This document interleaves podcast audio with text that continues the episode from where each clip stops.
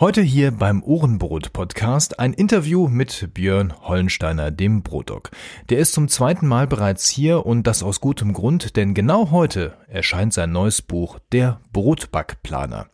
Was es damit auf sich hat, wie dich der Brotbackplaner jeden Tag unterstützen kann, das erzählt Björn uns hier in diesem Interview. Und ganz wichtig, bleib bis zum Schluss dran, denn wir haben noch eine Überraschung für dich. Du kannst etwas gewinnen. Ohrenbrot das ist der Podcast rund ums Brotbacken und Genießen. Hier erfährst du alles, was du wissen solltest, um ein gutes, gesundes und leckeres Brot selbst zu Hause backen zu können. Mit Informationen, Tipps und Hintergründen. Ich bin Wolfgang Schüttler und der Gastgeber dieser Sendung. Willkommen beim Ohrenbrot. Herzlich willkommen zur heutigen Folge von Ohrenbrot und ich bin mal wieder nicht alleine hier und ich darf ja voller Stolz zum zweiten Mal schon hier begrüßen den lieben Björn alias dem Brotdog. Hallo lieber Björn. Hallo Wolfgang, danke für die Einladung. Ja, danke, dass du wieder mal hier bist. Und ähm, ich habe dich natürlich aus einem ganz besonderen Grund heute eingeladen, denn äh, mir hat ja irgendjemand geflüstert, dass da so ein neues Buch von dir erschienen ist. Ja, so ein neues Buch aus deiner Reihe. Ähm, und das ist ja, glaube ich, ja gar kein richtiges Brotbackbuch, was man jetzt so erwarten würde mit den nächsten 150 Rezepten und ähm, Anleitungen rund ums Brotbacken, sondern es heißt der Brotbackplaner. Was ist das denn, Björn? Ja, also das stimmt. Es ist kein, kein, sagen wir mal, kein äh, ausführliches, langes Brotbackbuch, sondern ähm, hier bei dem Ding geht's wirklich darum, ähm, nur zu erklären, wie plane ich mir so meine Backtage? Also was, äh, was muss ich machen, um den Backtag ähm, zeitlich äh, so in meinen Alltag zu integrieren? Was muss ich machen? Ähm, wie, wie kriege ich das am besten planerisch hin? Und ähm, ähm, dann steht natürlich noch drin, wie man ähm, Rezepte anpassen kann, weil das ja wichtig ist, wenn man jetzt einen Backtag plant, wenn man sagt, okay, ich habe jetzt da zwei Stunden Zeit oder da habe ich drei Stunden Zeit und das Rezept ist ein bisschen anders, dann, dann muss ich ja auch wissen, wie ich es anpassen kann an diese Zeit. Und dann gibt's natürlich auch noch Rezepte, zwar nicht viele, fünf Stück, aber die sind halt vor allem dafür gedacht, um, um am Ende auch sich selbst Rezepte planen zu können. Und dann kommt das, ähm, was eigentlich das ganze Buch ausmacht. Es gibt nämlich dann glaub, an die 80 oder 90 Planungsseiten, auf denen man ähm, dann eigene Rezepte eintragen kann oder Lieblingsrezepte eintragen kann und die schon mal zeitlich vorplanen kann für Backtage. Und äh, ja, ich glaube, das ist es. Das ist es. Ja, ich habe, als ich den Titel hörte, der Brotbackplan, habe ich ja erstmal eine App gedacht. Ne? Ich bin ja so auch so ein digitalen Nerd und so. Habe ich gedacht, okay, jetzt kommt die nächste App hier raus und der Björn macht jetzt auch sowas in Sachen digital. Ähm, aber es ist ja gar keine App, es ist ein Buch geworden. Warum ein Buch? Ja, das hat mehrere Gründe. Zum einen ist es so, dass es ja immer noch eine Menge Leute gibt, die ähm, nicht unbedingt alles auf ihrem Smartphone machen wollen. Insbesondere beim Brotbacken. Das Brotbacken ist ja eigentlich auch eher so eine analoge Geschichte. Ne? Das heißt also, du arbeitest mit deinen Händen, du arbeitest mit deinem Kopf und äh, du ähm, möchtest im Grunde ähm, vielleicht auch lieber mit einem, ja, mit einem Ding dein Brot backen, also mit einem Rezeptheft oder Rezeptbuch dein Brot backen, was du in der Hand halten kannst, was nicht unbedingt äh, ähm, ja digital daherkommt, sondern was eben noch schön umzublättern ist, was, was äh, so traditionell irgendwie eine Anmutung hat. Und ähm, das ist der eine Grund. Der andere Grund ist, ist, dass ähm, es natürlich auch irgendwie Spaß macht, ähm, mal selbst ein bisschen rumzurechnen und äh, diese Rezepte so ein bisschen auszufuchsen. Man lernt ja auch eine Menge dabei und wenn einem das eine App abnimmt, dann lernst du halt weniger dabei. Das ist eigentlich so der zweite Grund. Und dieser Brotbackplaner hat ja eigentlich auch eine ganz interessante Geschichte. Den, ähm, also das ist keine Idee von mir, sondern das ist eine Idee ähm, meiner Kontaktperson beim ähm, beim Christian Verlag. Also ich bin ja im letzten September in München gewesen und habe eine Woche lang da mit den Fotografen für mein letztes Buch Brote gebacken und ähm, habe natürlich in der Vorbereitung dieser Woche ähm, auch einen Brotbackplan, also einen Backplan aufgestellt für jeden Tag, damit wir irgendwie keine Zeit verlieren, damit wir so und so viele Rezepte am Tag schaffen. Und ähm, dann sind die äh, Verlagskontakte, also diese diese Frau Glückstock ist dann eben auch an dem einmal dazugekommen, hat sich das mit angeguckt und damit wir uns mal kennenlernen und hat dann diesen Backplan gesehen. Und ähm, als jetzt im April der der Lockdown war ähm, und das erste Buch, also das Buch der Brotdog sich schon relativ gut verkauft hat, ähm, kam bei denen eben die Idee auf, Mensch, warum machen wir nicht mal so einen Backtagplaner, wo dann diese, diese Erkenntnisse, die ich nutze, um so einen Backplan aufzustellen, ja erläutert werden und ähm, dann vielleicht auch die Möglichkeit besteht, dass sich Leute selbst so einen Backplan machen und ähm, ja, so ist das letzten Endes zustande gekommen. Ich habe da erst auch ein bisschen skeptisch drauf reagiert, weil ich gedacht habe, ja Mensch, es gibt doch schon Paprika und Brotback, ähm, na wie heißt es? Brot. Ähm, Brotheld, glaube ich, gibt's. Ja, Brotheld, genau. genau. Ja, ja, klar. Ich kam jetzt nicht sofort drauf. Also ähm, das gibt's ja alles schon. Das muss man ja nicht jetzt nochmal neu erfinden alles. Aber letztlich hat mich dann diese Sache gereizt, ähm, dass doch vielleicht auch mal auch auf Papier rauszubringen für die, die jetzt nicht unbedingt ähm, alles auf dem Smartphone machen wollen. Jetzt ist ja so ein, so ein Backtagplaner ähm, oder so ein Backtagplan, den müsste man ja eigentlich auch in jeder guten Bäckerei vorfinden. Ist das jetzt etwas, was du da gemacht hast, was im Prinzip auch in einer professionellen, gewerblichen Bäckerei anzutreffen ist oder ist das wirklich so ein eigenkonzipiertes System, nach wie du deine Backtage planst? Nein, ich glaube schon, dass die Prinzipien, die ich da drin ähm, halt erläutere, dass die ähm, auch universell, glaube ich, von Profis angewendet werden, wenn die sich so einen Backtag planen. Die machen natürlich viel mehr Rezepte, als wir das ähm, oft äh, im Hobbybereich machen. Also ich, ich habe auch mich in dem Buch bei den Planungsseiten auf ein bis zwei Rezepte beschränkt, weil das, weil ich, ich glaube, dass das der Umfang ist, den der zu 95 bis 98 Prozent von den ähm, Hobbybäckern so an einem Backtag gebacken wird. Wer Wer mehr backt, das ist schon, glaube ich, extrem selten. Also fünf bis sieben Rezepte oder sowas, das äh, machen, glaube ich, die wenigsten. Das sind dann schon die, die Semi, äh, glaube ich, äh, die so einen Holzbackofen haben und dann genau wissen, ich muss jetzt hier acht Stunden fahren, sonst lohnt sich das nicht, da das Holz anzuzünden. Da macht ja. man dann auch gerne mal irgendwie sieben, acht Rezepte oder so. Das, ja. ähm, sonst lohnt sich das Ding ja gar nicht. Ja. Aber das ist ja auch genau der Punkt Backen im Alltag, das ist ja unser beider Herzensthema, ja. Das ist ja, du kennst das ja selber aus mit Familie und Beruf. Bei mir ist das ja nicht anders. Wir machen das ja alles hier nur in unserer Freizeit. Und ähm, deswegen jetzt mal so meine praktische Frage. Wie sieht denn jetzt oder wie funktioniert denn jetzt eigentlich ähm, so ein optimaler Backtag zu Hause? Ja, das, das ist im Grunde von deinem, von deiner persönlichen privaten Zeitplanung abhängig. Und äh, ich sag mal, die meisten Menschen äh, haben ihre Freizeit vor allem am Wochenende. Vor allen Dingen berufstätige Menschen. Da zähle ich mich eben auch noch und dich ja auch zu. Ne? Das heißt also, wir haben in der Woche meistens äh, am Tag zu arbeiten und ähm, haben möglicherweise abends Freizeit und haben dann am Wochenende zwei Tage frei.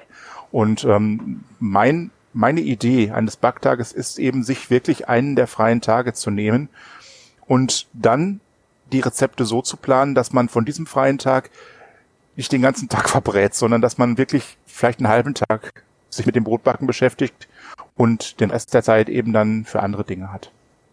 Aber das geht schon bei den vorbereitenden Tätigkeiten los, wie Sauerteig ansetzen oder sowas, weil das findet ja gerne mal wiederum einen halben Tag vorher statt oder manches Mal, wenn ich mir so ein, wirklich so ein richtig schönes Sauerteigbrot machen möchte, dann will ich den auch vielleicht drei, vier vorher, drei, vier Mal vorher auffrischen. Da ist es ja mit einem Tag mhm. nicht getan, ne? Genau. Aber die einzelnen Arbeitsschritte, die du genannt hast, die sind ja alle gar nicht so lang. Das heißt also, du hast da maximal fünf bis zehn Minuten zu tun, wenn du mal einen Sauertag auffrischt. Und das lässt sich oft dann ähm, auch an anderen Tagen relativ einfach in den Alltag integrieren. Also sagen wir mal, du möchtest am Samstag ein richtiges feines Sauerteigbrot backen und ähm, möchtest dazu deinen Sauerteig mehrfach auffrischen. Das kannst du zum Beispiel schon Freitagabend starten. Also ja mal gesetzt den Fall, du bist um 17.30 Uhr zu Hause, ruhst dich ein bisschen aus und fängst um 18.30 Uhr, 19 Uhr an, den Sauerteig aufzufrischen. Dann ist nach der erste Auffrischung vielleicht nach zwei Stunden fertig, dann ist 21 Uhr, du kannst dann noch eine zweite machen, das ist 23 Uhr und dann ist er schon zweimal aufgefrischt und du hast ihn im Grunde schon bereit, um dann deinen Brotsauerteig für Samstag anzusetzen. Und der steht ja dann wiederum zwölf Stunden, sag ich mal so durchschnittlich. Und ähm, dann bis zu 10 Uhr morgens am Samstag ähm, kannst du schon loslegen mit deinem Brot. Ja, klingt äh, praktisch, genau. Prakt, praktisch und alltagstauglich. Du hast ja vorhin schon ähm, so angesprochen das Thema Flexibilisierung. Also da habe ich jetzt mir ein schönes Rezept rausgesucht und ähm, dann fange fang ich an, das so auseinanderzunehmen in die einzelnen zeitlichen Abschnitte und jetzt lege ich meinen Terminkalender daneben und stelle fest, hoppla, Samstagmittag, da ist ja noch das Fußballspiel meines Sohnes, wo ich eigentlich, naja, ich sag mal, den ersten ähm, Vorteig oder von mir aus Autolyseteig ansetzen sollte. Und jetzt komme ich mit meinen zwölf Stunden ja ja schon gar nicht mehr hin. Ähm, was mache ich denn jetzt? Der Planer alleine hilft mir da ja auch nicht unbedingt weiter. Nein, aber da sind eben, da kommen jetzt diese, diese Anpassungen, die ich ja am Anfang auch erwähnt habe, kommen da zum Tragen. Das heißt also, ich schreibe in dem Buch genau, ähm, auf welche Weise man Vorteile kürzer oder länger reifen lassen kann ähm, oder wie man den Kühlschrank einsetzt, um, um sich da zu behelfen, ähm, wenn zum Beispiel die Zeiten im Rezept nicht genau passen. Ähm, oder ich erkläre, wie man eine eine lange kalte Stockgare am besten organisiert oder sogar eine lange kalte Stückgare einsetzt. Und ähm, das sind alles ähm, Punkte, die in einem Kapitel im Buch ähm, eben genau erklärt werden. Und ähm, dann ist es auch noch so, dass ich ja Rezepte auch drin habe im Buch, fünf neue Rezepte. Und äh, bei diesen Rezepten ist auch jeweils wieder genau beschrieben, wie kann ich dieses Rezept anpassen, wenn zum Beispiel die lange kalte Stockgare dazu soll. Oder wenn ich jetzt nicht das hinbekomme, dass dieser Hauptteig drei Stunden reift. Der kann, also ich habe nur zwei Stunden Zeit, dann schreibe ich eben, was man machen kann, damit der auch nach zwei Stunden schon soweit ist. Jetzt ähm, ist es ja so, wenn ich mich jetzt dafür interessiere und sage, wow, Brotbackplan, das hört sich genau richtig für mich an, aber ich habe jetzt noch gar nicht so viel Erfahrung, weil es klingt ja schon so ein bisschen, dass man Grundlagen beherrschen sollte, um jetzt anzufangen, auch noch Rezepte zu verändern. Das ist ja dann so, ich eigentlich die nächste Stufe, ja, wenn man nicht mit, mit dem Backen jetzt beginne von null auf. Ähm, wie sieht es aus? Kann ich mir jetzt direkt dieses Buch kaufen und mit den fünf Rezepten quasi auch als Anfänger, wenn ich jetzt noch nicht mich wirklich damit vorher beschäftigt habe, beginnen?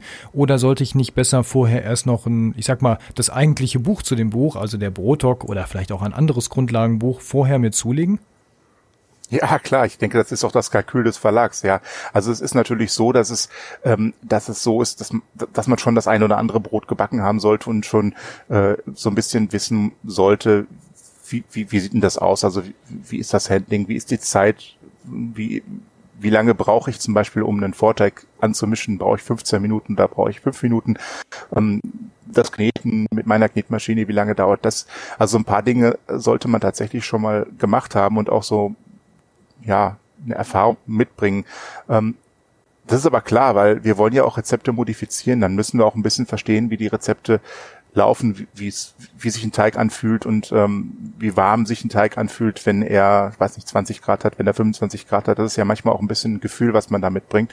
Und das hilft natürlich. Ähm, also das ist schon ähm, ein Buch, was nicht für ultra fortgeschritten ist, aber es ist schon ein Buch, was nicht ganz für blutige Anfänger geeignet ist.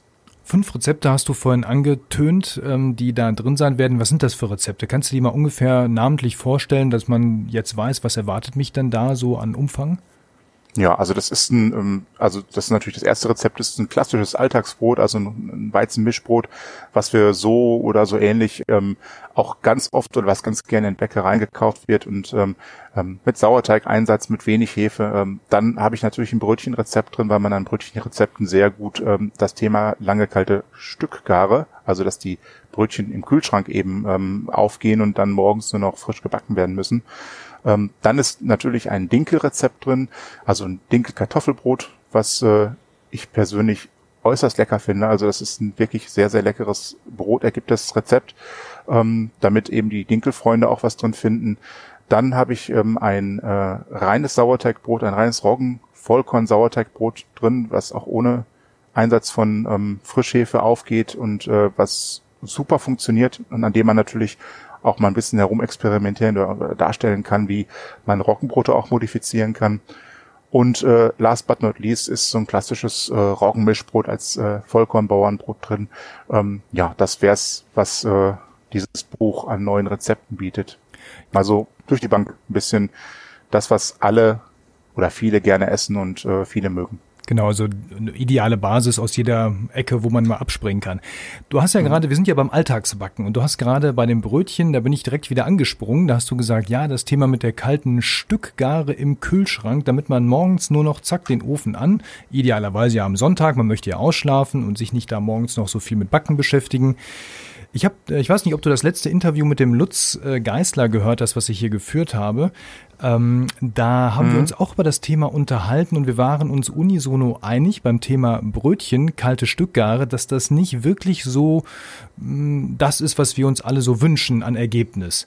Ähm, hast du da vielleicht einen Kniff? Was kann man machen, um damit morgens die Brötchen wirklich auch gut aufgehen? Weil wir waren uns irgendwie, wir hatten beide zumindest die Erkenntnis, aber wir lernen ja auch mit Sicherheit beide gerne dazu. Also für mich kann kann ich das auf jeden Fall behaupten, ähm, dass das nicht so wattig, volumig ist, so richtig schön, als wenn ich es direkt führe, den Teig. Also zumindestens die Stückgare direkt führe.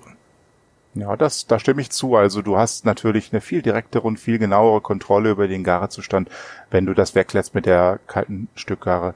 Also es ist, äh, es ist wahrscheinlich immer einfacher, so perfekte Brötchen hinzubekommen, als sie über die kalte Stückgare zu führen. Aber ähm, wenn man jetzt ungefähr die Temperaturen einhält, wenn der Kühlschrank auch das erreicht, was im Rezept gewünscht ist, nämlich vier bis fünf Grad, also das sollte man vorher tatsächlich prüfen, wenn man das hinbekommen will. Und dann ähm, die Zeiten einhält, dann klappt das in den meisten Fällen fast genauso gut auch mit der langen kalten Gare. Also so zumindest meine Erfahrung. Ich mache das ja auch schon wirklich jetzt seit acht Jahren, dass ich lange kalte Stückgaren mit Brötchen mache und ähm, mit meinen, ich habe viele Rezepte ganz oft schon gebacken und ähm, wir haben das sogar auch im Backkurs. Also in unserem ähm, Backkurs mit Heidi Schlautmann zusammen haben wir auch zwei Rezepte, die wir über die lange kalte Stückgare führen und das klappt wunderbar.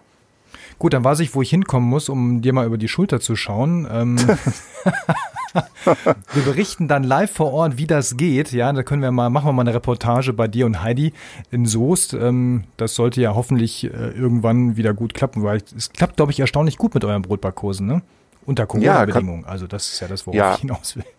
Ja, es gibt ja momentan in Nordrhein-Westfalen tatsächlich die Beschränkung auf zehn Personen, die aus verschiedenen Haushalten sich treffen können. Und das, das ist auch das, was wir momentan absolut einhalten. Wir machen unsere Kurse mit den Masken und ähm, wir haben einen Raum, der von zwei Seiten aus gut gelüftet werden kann. Das heißt also, wir, wir schaffen es schon so, diese Aha-Regeln super einzuhalten und ähm, ich denke, dass das, dass das, dass es schon allein deshalb einfach auch einen guten Anklang findet, weil die Leute natürlich ja in dieser ganzen Situation einfach mal ein bisschen wieder Normalität erfahren können und ähm, ist einfach auch ja, auf der menschlichen Seite finde ich es ehrlich gesagt schöner, einen, äh, einen Präsenzbackkurs zu machen als einen Online-Backkurs. Und ähm, für mich wäre ein Online-Backkurs auch nur letzte Raison, wenn es jetzt wirklich eine längere Einschränkung der Kontakte wieder geben sollte, ähm, wäre das etwas, was ich mir vorstellen könnte. Ansonsten sind Präsenzbackkurse sicherlich das, was das Brotbacken irgendwie auch ausmacht, dass der Geruch, die, die, ja, die menschliche der menschliche Kontakt und ähm, das Miteinander sprechen, das, das Fragen stellen können und sagen wir mal, die, die, die, die ja, wie sagt man, die Mimik des anderen sehen können. Das ist, das ist mir ehrlich gesagt sehr wichtig beim Brotbacken und bei Brotbackkursen. Und das macht es irgendwie für mich aus. Das ist ja wie mit dem, man ankert ja auch ganz anders bei solchen Erlebnissen. Ne? Also die Tipps und Tricks, die dann irgendwie da vermittelt werden, die hängen ja unmittelbar mit einem direkten, auch physischen Erlebnis zusammen, was ja online so gar nicht stattfindet. Und ich glaube, das ist einfach, die Dinge bleiben besser hängen. Und ich denke auch, wenn noch ein Mediziner mit an Bord ist, der sich ja fachmännisch mit Krankheiten gut auskennt, dann ist man in so einer Phase, glaube ich, fühlt man sich auch ganz gut aufgehoben. Ja, ja, klar, sicher. Ich meine, es hat, es hat natürlich auch einen gewissen Vorteil. Wir hatten ja vor kurzem den äh, Ralf Niebuhr aus, aus Holland da. Und ähm, das war zu einer Zeit, als es schon ähm, äh, zum Risikogebiet erklärt worden ist. Und da habe ich natürlich so ein bisschen meine, äh, meine Möglichkeiten ausspielen können, indem ich den eben halt flott testen konnte. Und ähm, bei neg negativem Testergebnis konnten wir dann halt problemlos den Kurs machen. Kommen wir zurück zum Backen im Alltag. Ähm zum Abschluss, Björn, was ist denn eigentlich so dein ultimativer Tipp, wenn es um das Thema Backen im Alltag geht? Natürlich neben dem Brotbackplaner, den jetzt jeder sich äh, zulegen sollte. Ja, naja, ähm, also die Sache nicht so eng sehen. Also das ist, das glaube ich, das Wichtigste, denn ähm, äh, ich kann, ich kann ja wirklich aus dem eigenen Nähkästchen plaudern. Mein Alltag ist natürlich auch nicht einfach. Ich habe äh, als, als Hausarzt ähm, auch immer wieder Patienten, die zum Beispiel am Wochenende anrufen oder die ähm, vielleicht im, auch im Palliativzustand sind und die dann ähm, natürlich meine Handynummer haben. Und ähm, mir ist es nicht nur einmal passiert, dass ich einen Teig stehen hatte und dann rief einer an, Hausbesuch. Das heißt also, ich musste ins Auto springen und los, weil der irgendwie akut Hilfe brauchte, wenn es ihm schlecht ging oder was auch immer. Und ähm, natürlich gibt es auch familiär immer wieder Probleme, die dazwischen kommen. Und ähm, dann einfach bitte die Ruhe bewahren. Einfach irgendwo ne, mit den Kenntnissen, die man, die man vielleicht auch aus dem Brotbackplaner oder eben auch aus, aus eigenen Kenntnissen eben weiß, ähm, dann reagieren, den Teig möglicherweise kühlen oder ähm, vielleicht das Brot doch schon schnell eben formen und dann das Brot kühlen oder ne, also auf jeden Fall sich dann eben flexibel an die Situation anpassen. Und wenn es mal schief läuft, ähm, hat man halt immer noch ein, ein, sehr, sehr gut essbares Brot, auch wenn es jetzt optisch nicht äh, äh, so präsentabel aussieht, aber einfach locker bleiben. Das ist das Wichtigste beim Alltagsbacken. Genau, erstens Ruhe bewahren. ja, genau. In der Medizin heißt das äh, immer zuerst den eigenen Puls messen. Wunderbar, das ist ein super Tipp. Äh, den nehmen wir alle mit, genau. Ja, wir haben natürlich zu Anfang, hatte ich ja schon angekündigt, noch eine Überraschung für alle Hörerinnen und Hörer da draußen.